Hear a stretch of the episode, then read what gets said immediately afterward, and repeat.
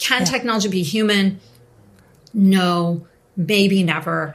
Can it understand what we're feeling in certain constru- conscribed contexts and be helpful? I think yes. Fascination Unlimited, your podcast for real digital insights. Geschichten von Menschen und ihren digitalen Erlebnissen und Emotionen, was mit digital alles möglich ist und wie es für Unternehmen, Marken und Menschen den Unterschied macht. Mit Franziska von Lewinsky, CEO der Syzygy Group. Hello and a warm welcome to a new episode of Fascination Unlimited. It's actually our first international episode. Our guest today is Pamela Pavlichak from New York. Pamela is an author, speaker, consultant, and design researcher at the Pratt Institute. She calls herself an emotion grapher and deals with everything that has to do with emotions in the digital space. From strange internet feelings to chatbots for mental health to cars that care. For me personally, this topic is really exciting and I couldn't wait to meet her. Since I believe that digital is more than tech and processes, I think digital is emotional and positive digital applications can actually make your life better. With Pamela, I talked about exactly such emotions. We talk about positive technology that can trigger more than satisfaction, calmness, or joy. And of course, AI is also a topic. Do you think AI might soon be able to read our emotions? If you want this question to be answered, enjoy our new episode. I'm sure it will open up new perspectives for you. Does it? We're so glad to have you here, Pamela. Very welcome to our podcast. I'm honored that you're joining us from New York, I think, if I'm right. Yeah, absolutely. From beautiful, well, it's not New York City that everyone thinks of, although I'm, I'm still back and forth from there. But, um, yep, I'm very excited to be here from a little bit north of New York City. yeah. yeah, very cool. Pamela is actually focusing on how tech affects our feelings. That's, uh, what you're researching. And this is how we came together because obviously the two of us are optimists and we really believe in digital and that digital can make a difference and especially that digital can actually trigger emotions, positive emotions, of course, but also negative emotions, obviously.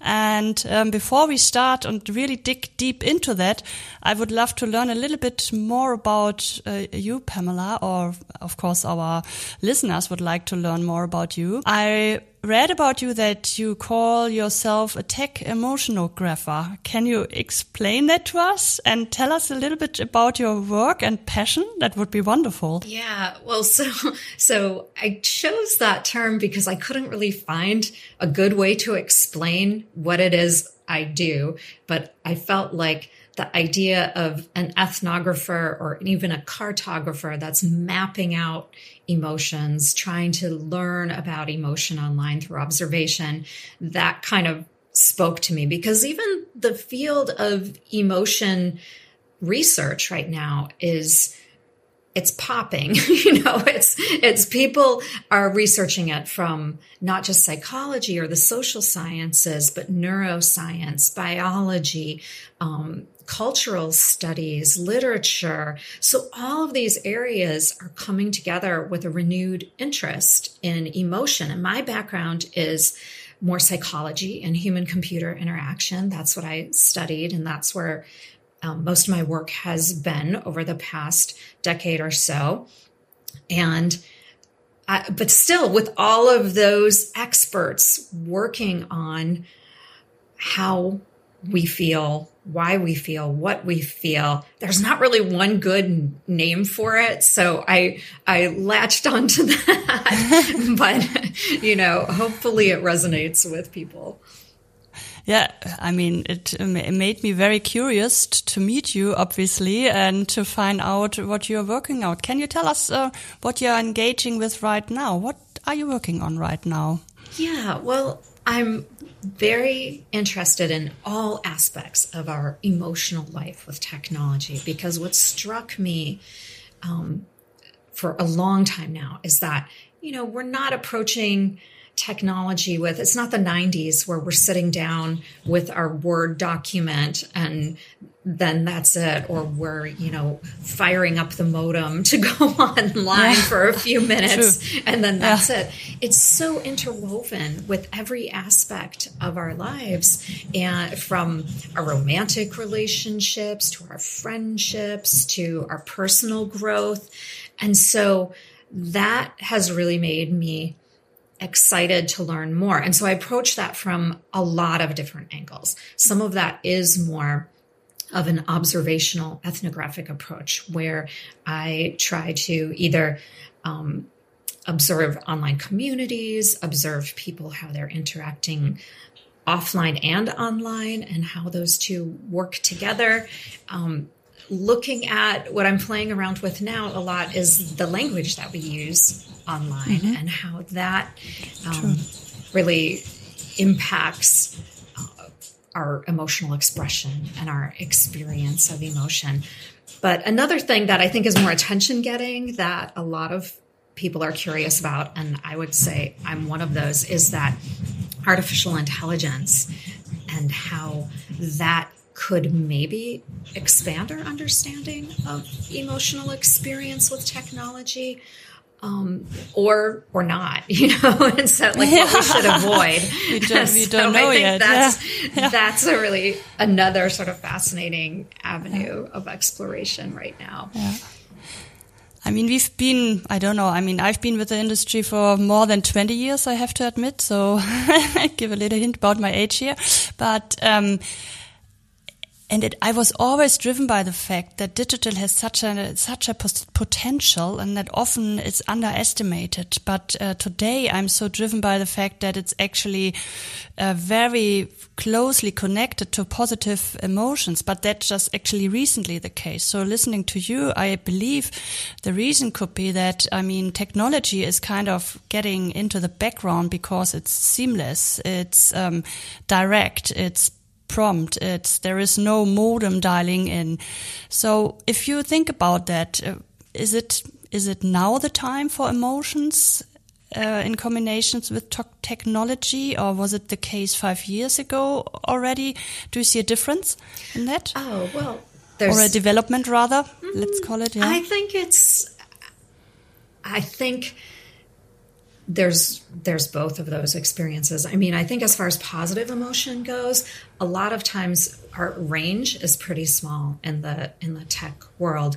We go for seamless in the background, and so the feeling that we might have using that is is satisfied or calm mm. or mm-hmm. pretty low affect they would say like very like almost non-emotion emotion if you think about it that way yeah. or in the design world we try to give these kind of sparks of joy as you're using the technology. And so delight has been a huge focus over the past, I'd say, five years, especially is how can we put in those moments like the funny error message or the okay. um, you know delightful mascot for our brand or things like that but i feel like that's pretty shallow pretty surface mm-hmm. i think what's happening now is because a lot of the apps we use the devices we use the websites we go to are not about just making a smooth purchase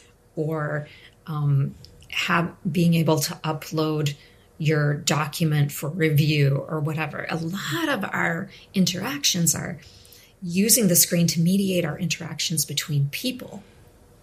Yeah. Comes really com- com- complicated through that, right? Because is it the technology? A lot of people would argue, like, well, it should fade into the background or does that have a factor in how we think of that technology in our head? So, a lot of times, you know, um, I, I teach at Pratt Institute in New York, and I have design students, and one exercise that I have them think about is if you um, had a, a mode on your phone for a particular mood, what would you create?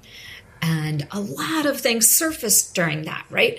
Um, a lot of people want like a Zen mode or a calm mode to just okay. tune out all the notifications, tune out all the noise, tune out everything. a lot of them address things like loneliness. They want a plus one mode. So even though they're all on social media, and most of us are, uh. they want something that says, yeah, I want somebody specific, somebody real, somebody I'm close friends with to mm. connect with me or browse with me or watch with me.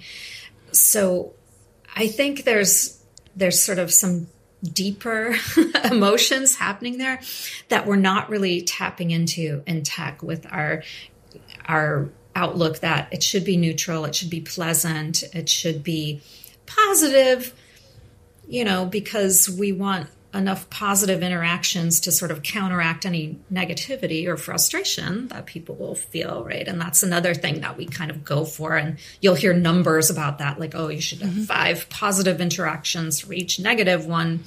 There's no formula. A lot of times, if the negative one's really bad, people will just carry that memory with them forever yeah. and never return. if you and also, you know, it can work though. I mean, certainly, but yeah, I think we're we're co-evolving with technology, yeah, right? Yeah. We're we're designing it to be one way, but people are adapting it and adopting it in different ways, and yeah. they are making it their own and trying to and it's having effects that maybe aren't anticipated too. Mm.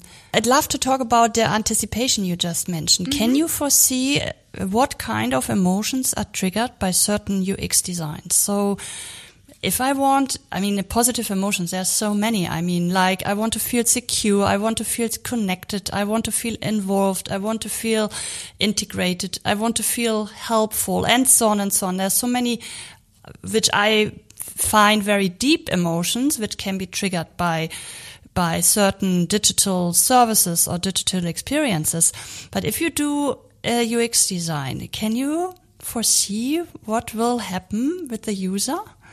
Is that possible? Um, I think so. I'll, I have a couple of thoughts there. I think we can make some good guidelines about mm-hmm. how to design for particular emotions. Sometimes designing for negative emotions actually is helpful, like designing for anxiety can help people feel better about their experiences. And the way I always approach it is to look at two sides of it.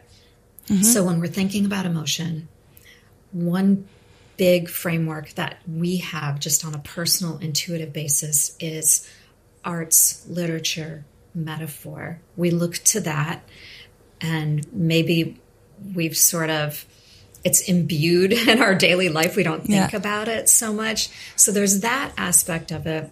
But I think there's also so much social science research, especially, that guides us according to, you know, that um, blue light on subway platforms can help people to not throw themselves on the tracks, for instance. I mean, there have oh, been I didn't studies, know that, really. Yeah, there have been that, studies yeah. about this. Or if you have gold on your menu, people will tip a little higher. Now, we have to be cautious about okay. social science research because it has there's a replication crisis you know and i think there's a lot of explanations for that but i always say like we need to blend art and science and um, that's something i'm continuing to work with because i don't see those guidelines out there anywhere i see plenty of mm-hmm. guidelines for how can we keep people on our app how can we keep people engaged? Exactly. It's about, yeah, I and know, but not about the feelings. Yeah, yeah exactly. but we don't. Yeah. Well, I mean,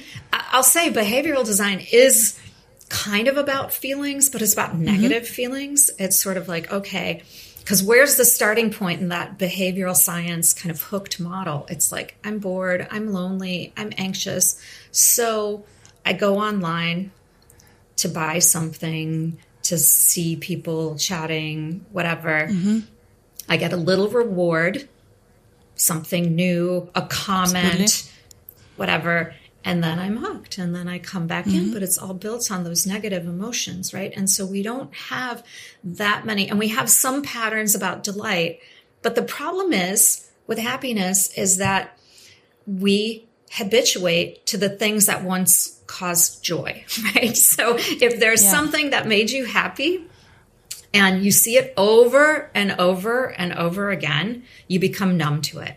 You do not find it as joyful and perhaps, depending on your personality, you may even find it annoying. so Yeah. we have to like, so I I guess on the one hand, I'd love to see more guidance from art and science. And that's a big kind of background project that I'm working on as Okay, far as cool, yeah. designing for emotion. And that's how I work with clients as well to say, like, let's not use all those things that we find on the web that, like, oh, red is this is energy and yellow is hope or whatever. Like, where does that come from? Let's examine Yeah. that. And is there something more sophisticated? Because the other half of that equation, besides guidelines and looking to the arts and looking to the sciences, is actually doing research Yeah. with real people who have feelings and feelings are super complicated right i can be um, on an app that i love that usually brings me joy and um, let's say tiktok because i think it's really fun even- and i love cringe stuff Ah, it's like Okay. a love-hate relationship I've got with TikTok as a mom, obviously. but anyway, let's just use that as an example. But Yeah. I can be in a terrible mood.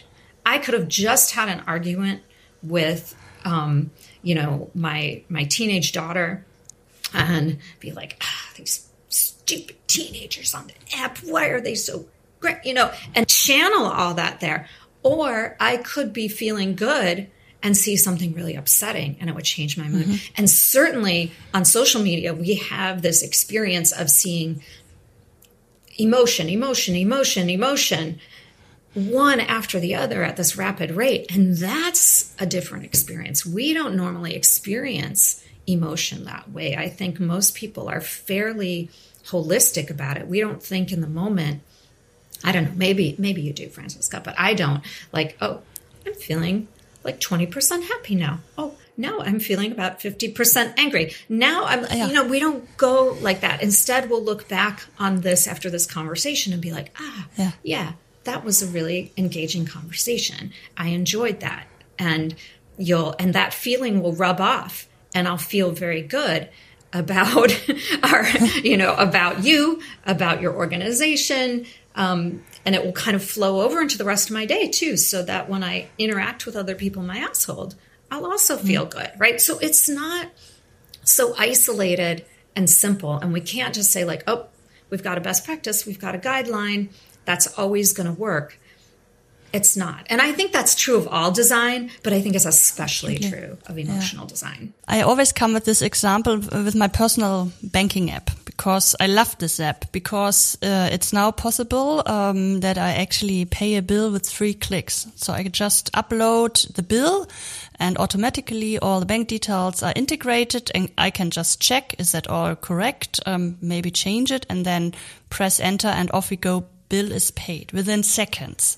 I mean, finances, yeah, that's like so emotional, right? So so emotional. Yeah. yeah. It's so and and um, I, I mean, the first time I used it, I was fascinated, and now it kind of puts my mind at ease because I know I can manage. I can manage what you know to pay my bills. Uh, uh, just the workload; it's not piling up on my desk anymore. And um, I mean, I'm not changing this bank anymore. And this is kind of the example where I see so much potential for for brands. So, from your research point of view, what happens there with me? Why am I so connected to that that uh, bank using using this app?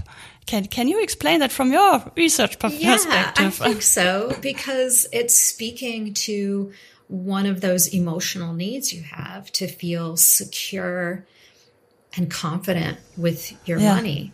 Now, the app itself is just one piece of that. So the app developers did a great job making you feel like, ah, this is smooth, this is seamless. It always goes through. The bank institution itself could potentially undermine that. It has to be holistic, right? So, for instance, my bank app is very easy too, but I get tons of phantom fees every month. And then I have to call an actual oh. human on the phone and be like, what is this? Why is this here? Why does this happen every single month? Yet I'm too lazy to switch banks hmm. because it's like, ugh, I, I'm like a, Yeah. I'm a grown up with a complicated life now, you know, and I, I can't like, it's not so easy. So they're, they're living with that inertia. So I think that's one thing where the emotional design of the app is important to make you feel secure and confident and speak to those basic needs. But this is where product design becomes yeah. such an important issue, right? That it's like the app can't do it all by itself. Yeah. The rest of the organization has to come along too yeah. and work together. So you really um, believe in the holistic approach, obviously. And do you see also any limits to UX design? There's just so much uh, UX design can do, or do you think we can really think of any emotions, positive ones? Obviously, that's what I'm driven by. Uh, we can actually trigger with the right UX design. What is your thinking about that? Well, I think certainly we can look to the kinds of things that trigger positive emotions in real life and um, cultivate that online. I'd be interested in seeing. So sometimes you see from time to time on social media where people come together over a problem. My no. most recent example that I noticed was a few weeks ago on Twitter. Somebody had two bowls stuck together. and the, I don't know if this has ever happened to you, but like they could not get these bowls apart.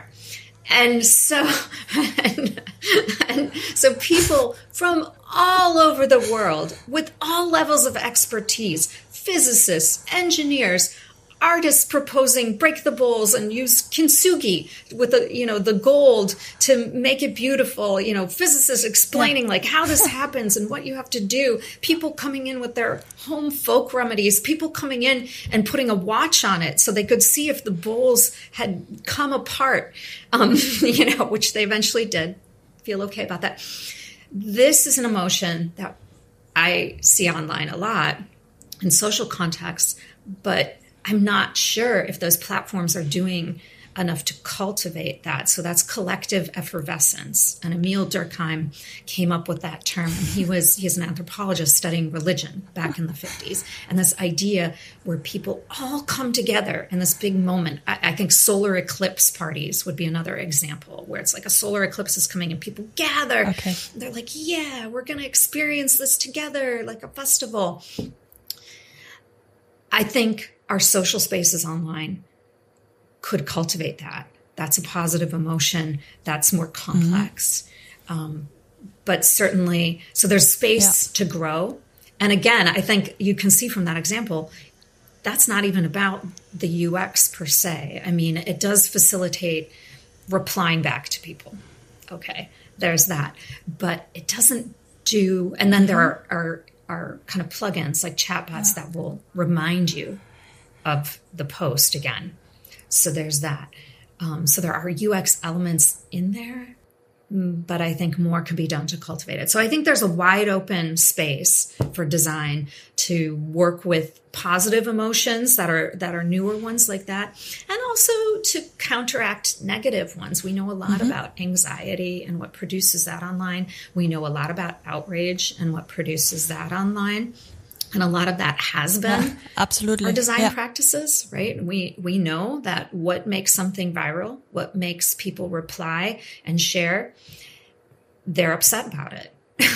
And and we have sort of you know certain experiences have capitalized on that for views for advertising. And so i think they're looking at ways to counteract that with design could be really important. Yeah yeah, absolutely. And I mean, I, I think or I believe that we are actually already in the second phase. We we want positive UX design, obviously. I mean, which triggers positive emotions, but also we want uh, technology become more human as well. I mean, we talked about AI in the beginning as a lot of potential. So, I mean, we want that um, technology is actually reacting to our emotions. Um, do you think that's possible at all? Do you believe that um, technology can actually become human? Can really notice our our feelings? Well, I think those are two separate things. Can technology yeah, yeah, actually become human? No, we're complicated. We still don't even we don't understand consciousness. We don't understand emotion either. Like you have all these experts working on it and everyone thinks it's a different thing and nobody's quite sure what it is, and it's all under debate. Um, there are two main theories, though. There's a theory that's more evolutionary that says, well, emotions are this innate universal thing, at least a few of them are, and we can recognize them from facial expressions and tone of voice, and that crosses cultures. There's a second line of thinking that says, well, they're more socially constructed, and that emotions are something that we learn over time and through language and through shared culture. And then I think there are people like me, and maybe this is the majority of people that don't even study emotion, is where you think, like, yeah, it's somewhere in the middle of that. It's probably both those things. What we're finding now with artificial intelligence, and there is a strain called emotion AI that tries to understand emotion, is that um, it relies mostly on that evolutionary approach and it's pretty simplistic. So let's say we had right now some facial recognition app integrated into this podcasting app and it could tell that I, the corners of my mouth are turned up and my eyes are crinkling so that means i'm smiling and the eyes crinkling say oh that's a genuine smile which is also highly controversial actually but okay. Yeah. let's just go with it this is what the and then it says okay you're smiling. That means you're happy. And if we see you being happy several days in a row you're a happy person and we're going to label you a happy person. So you can see the problems in that chain right? Mm-hmm. that people's physiology or this is going to be different. People smile differently and people smile for all kinds of reasons. I could have a genuine smile and be thinking something completely else, or that could just be how I smile. Then to make the leap that, oh, that facial movement is happy or a certain percentage of happy. And then to make from there that, oh, you're a happy person. Now, that said, we make these calculations all the time. We're not aware of them when we're dealing with other humans, but that's just one piece of it. We yeah. look at body language, we look at the um, tone of voice. Well, technology can try to approximate those two things too, eventually. Right now, no emotion AI is multimodal like that, or it's mm-hmm. looking at multiple things, but it could. But it doesn't have your personal history how you've learned about that emotion, your culture, how it's important in your particular country or the subculture you're involved in because we all have many different subcultures. Ours yeah. may be tech perhaps like working in the tech industry would be one among many. Um, you might have a fitness subculture you're into or things like that right? So there's that. There's your personal context where you are what you're doing who you're with right so it's immensely immensely yeah.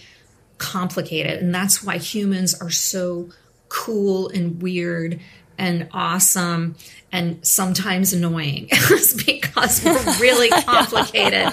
and AI, even though it is doing amazing things and you'll hear like so many things it can do. And I, I truly am like very curious about how it's approaching this and what it's doing. It's still super, super limited. So can yeah. technology be human? No, maybe never. Can it understand what we're feeling? in certain constru- conscribed contexts and be helpful? I think yes. I mean, right now, a lot of the big companies are backing away from facial recognition. Do you have a concrete example for that, maybe to hand, uh, where where technology recognizes how we feel and how that can be helpful to oh, us? Oh yeah, absolutely. So one great example of how technology could potentially understand a little bit about how we feel and be helpful in the situation is with therapy apps. Online therapy went big during COVID. Um, this is something that therapists often have their um, clients do is keep a mood mm-hmm. journal, um, track their moods. So you could have it done in two ways. You could have a mood journal that you track in between sessions that adds a bit of that emotional tracking to it so it jogs your memory or it kind of fills in the gaps because of course people like last minute like oh shoot i didn't do my journal i've got to fill it all in could help you prompt you to remember right or it could be in the session itself and help the therapist sort of understand what's going on. Now, there's a good example too, because it involves consent of both parties mm-hmm. and then hopefully limited use of the data. Those are both pretty controversial areas. In other cases, it's, you know, big companies are backing away from it because they're saying, like, well, there's a lot of embedded mm-hmm. bias mm-hmm. in it and that it's we're not really sure how to use it yet in a way where the data won't get exploited. And so I think it's a case where it, there are contexts where it could potentially be useful, but we have to think about those privacy issues, especially because with emotions, it feels so personal and it feels so like you that Absolutely. you don't yeah. really want that shared. And then we have to think about biases too, because we have a lot of biases yeah. around who can express emotion and when and what that should look like. If you just look at law mm-hmm. and how we decide who's guilty and who's not in a case. Well, do they look repentant? Do they cry? Do they mm. look like they're sorry? They might get a lighter sentence than somebody who's mm-hmm. aloof or angry. So we we make those kinds of judgments, and then to have them embedded in our system based on based on things like that, I I, I think mm-hmm. that's just something that um, you know we we have to have caution. But I'm hopeful that there are occasions that it yeah. can be used in a really thoughtful and helpful yeah. way.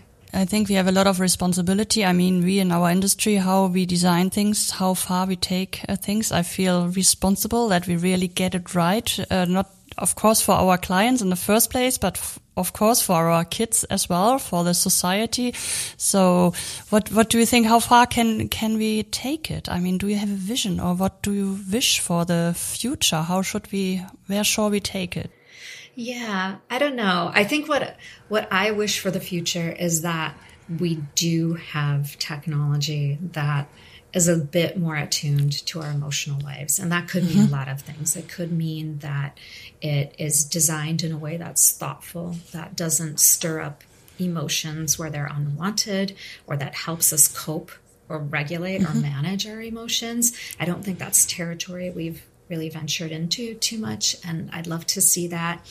Um, you know, I'm I'm curious and hopeful about artificial intelligence, but I do think like we should proceed with caution there and you know, people tend to jump to those kind of sci-fi futures where it's like, oh, we're going to have robots yeah, yeah, yeah. with feelings and they're going to be our friends or our lovers or destroyers or whatever. And I feel like that's just, it's fun for a science fiction yeah. movie. I mean, they look so human. I, I mean, I, I always feel trapped because they look so human when they move and when they do things. Even our little lawnmower, who, who is a who is a robot, yeah. I mean, it looks so human, well, which is yeah. kind of directing us in the wrong in the wrong way to the wrong way. Yeah, I don't know. I mean, I well, that's a good example because I have mixed feelings about that. So I have a Roomba named Pixel, and um, you know, I really want to take care of it because it does have these kind of human movements and we attribute that. Yeah. I mean, that's really, that's partially us and partially the design, right? The design is the fact that it makes cute noises and it stumbles and bumps into things. Um, and that even may not be the design. That may just be it doesn't work very well, but whatever. We compensate for it. And um, but a lot of that is us. If we see like irregular movement or we um, see a face even when there isn't one yeah. there. Mm-hmm. um, Absolutely. Or you know, or there's a voice. We tend to humanize it. And we do develop a closeness with technology where it's mm. a little bit dumb just a little bit um, you know unpredictable i think there's yeah. there's that element i wouldn't know if we always want to design for that because that can veer towards manipulation too you have to be so cautious Absolutely. with that mm-hmm. um, and think about the context you know like your roomba okay um, but yeah. potentially although now my mind is thinking about all the potential dark scenarios there too. But um, yeah. but you know, we need to think through how how we do that and how we yeah. how we explore that. But for me, I would just like to see a little more emotional sensitivity designed into things um, and less like oh let's replace humans with robots that have feelings yeah i like that idea um, my last question is always a very personal one. And um, so, of course, I'd love to ask you about your favorite app. Do you have a favorite app? And in this case, I'm obviously very interested in how you feel about it. Okay. Well, so we we already talked about one, which is TikTok, which I think is not everybody's favorite. favorite. But I, you know, I've chosen my path there and it's a mostly fun one. Um, I do think there are, are dark pockets there. So I think that's, you know, you can kind of follow your bliss with TikTok or not, depending on what yeah. you're into. But one I've been using a lot because I'm I'm writing, I'm working on my next book, which is about um, how technology affects our emotional life, and that is still quite a ways coming, probably end of 2023. Uh, what a shame. I'd love to have it. Yeah, straight away, please. I know. Well, maybe we'll, we'll talk again when that's out in another year or two. Um, but I'd love I, to. the app I've been using is um, called Forest. And what happens I is I'm set, not. Uh, so what? What? What kind of app is it? I, am not uh, familiar with that. It's it's kind of like a calm productivity app in a way. So okay. what you do is um, you log into Forest and say, well, at this certain amount of time, I'm going to not be on certain apps, not be on my phone. And for as much as you meet your goal, you get to grow different little trees. And eventually you end up with a nice little forest. Oh, right? Oh, fun. Hence yeah. the name of the app. I wish they had a desktop version because a lot of my distractions since I'm writing are on desktop. Okay. So I've had to yeah. play with how I try to use it. But I think that kind of app is really is really helpful. There's another one sort of in that same vein called Noisli that like helps you with soundtracks. Okay, cool. But how do you feel about the Forest app? What is your feeling? Can, can you? I mean, I know it's difficult, we, we, uh, but yeah, can you express I, it? I what, feel how? attached to it. Like you feel attached. Like it's yeah. a sidekick that's kind of helping helping me out um, when I have trouble focusing. So it's a friend to you. I think is it kind so. of a it's a friend. Yeah. And the noise one? Can you talk about the noise one? Yeah, is that different? It's called Noisli, and um, that provides sort of certain soundtracks for okay. how you want to work. And there's oh, there's lots of ambient websites like that too that yeah. can have sort of a background coffee shop. They sprang up during COVID when we were all isolated, but I find that I still use those. Um, and I think you know, there, I don't know if I personify it at all. It's just sort of this okay. feeling like, ah, you know, it, it's putting me in a certain kind of mood. It's helping to okay. create a vibe that I want to create. Wow. Isn't that amazing what technology can do to us? I mean, I'm so glad uh, that you came into our podcast. Is there one last um, thing you'd like to bring across to our listeners? Something we missed out, maybe? I don't know. I don't know if we missed anything, but I certainly would like to encourage your listeners to next time that you're using an app, next time you're online, maybe think about a little bit about the emotions, yeah. about what you're feeling and in that moment. Yeah. And what you feel afterwards and use that as a jumping off point yeah. to to empathy. What a great and wonderful end uh, to our podcast. Thank you so much for coming to us uh, to be part of our podcast. Thank you pamela. I can't wait to meet you in person. Really? So we can continue our chat. Thank you so much. Thank you Lust auf mehr Infos zum Podcast oder mehr zum heutigen Interviewgast? Dann ab auf syzygy-group.net. Hear you next time.